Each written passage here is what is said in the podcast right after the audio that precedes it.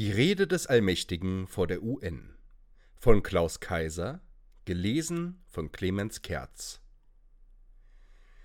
Seine Hoheit, der Herr der Christen, der allmächtige Allah, der begnadete Buddha, der jauchzende Jehova, war zufrieden mit sich, seinem Werk der Erschaffung der Erde und des Menschen. Erschöpft von seinen Einfällen und Taten, war er in wundersames Träumen verfallen, als ihn seine Engel unsanft aus dem Schlaf entreißen. Sie berichten, Heute geht es auf der Erde teuflisch und nicht mit rechten Dingen zu. Die Menschen seien selbstmordgefährdet und vollkommen verrückt geworden. So würden die, die ihm, dem allmächtigen Allah und seinem Propheten Mohammed unverrückbar vertrauen, sich gegenseitig abschlachten, die Köpfe abhacken. Die anderen, die ihn als ihresgleichen, als menschliche Hoheit und Bezwinger des Teufels ansähen, würden sich seine Allmacht entziehen.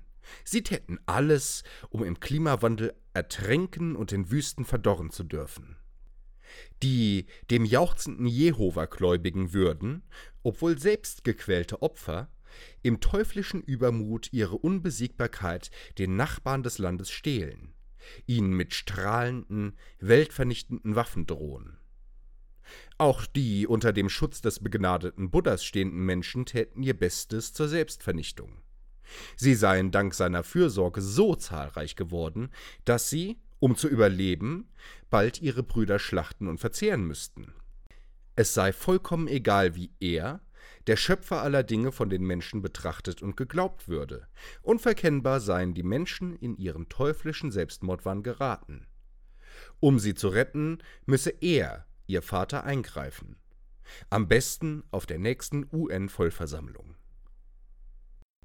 So zieht der Allmächtige seine wundertätige Amtskleidung an und spricht am vereinbarten Termin zu Herz und Hirn der gläubigen Staatsvertreter.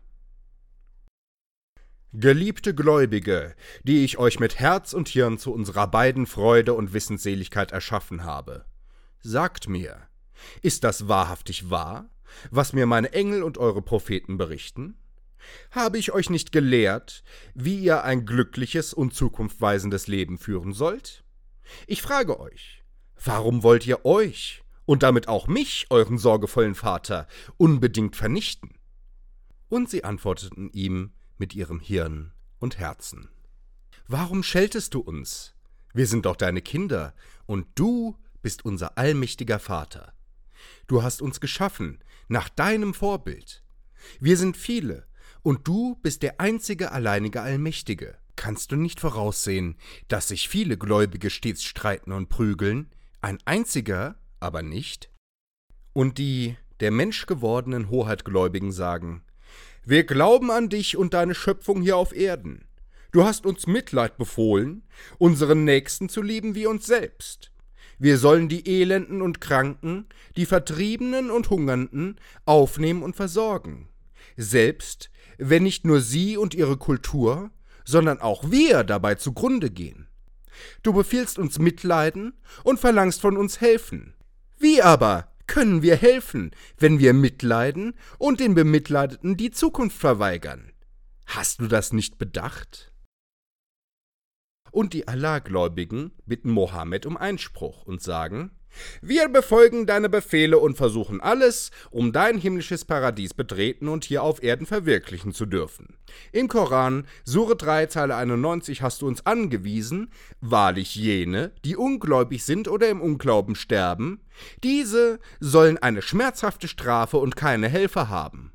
Alles geschieht auf deine Weisung.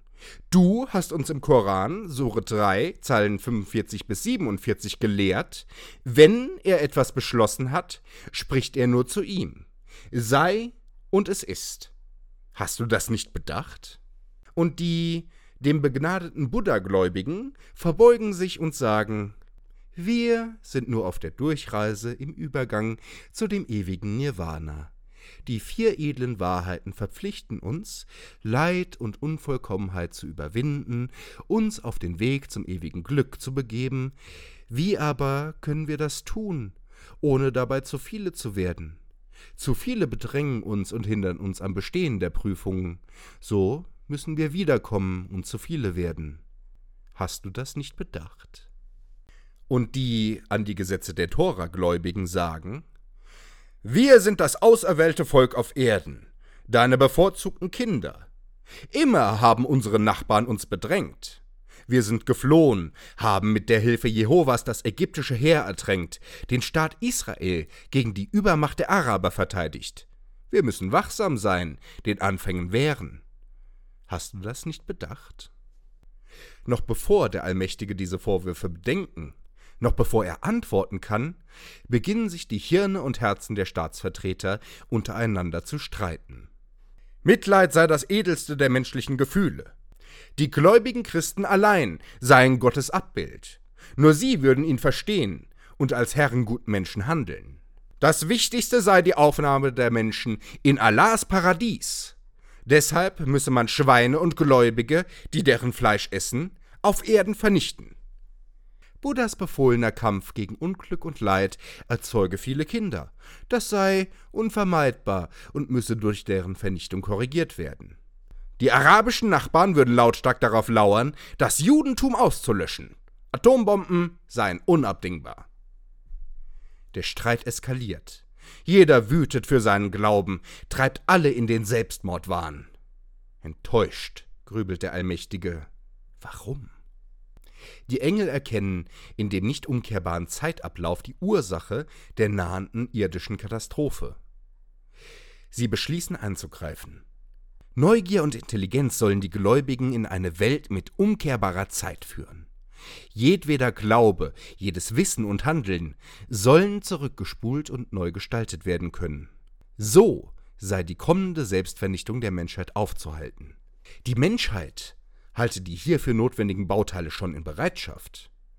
Er, der Christenherr, der allmächtige Allah, der begnadete Buddha, der jauchzende Jehova, solle sich nicht sorgen.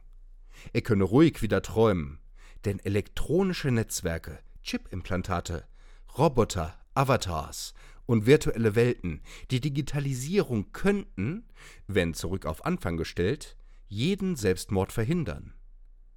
Schon im Halbtraum hört der Allmächtige den silbernen Ton des goldhaarigen Harlekin-Engels fragen: Werden es noch Menschen sein?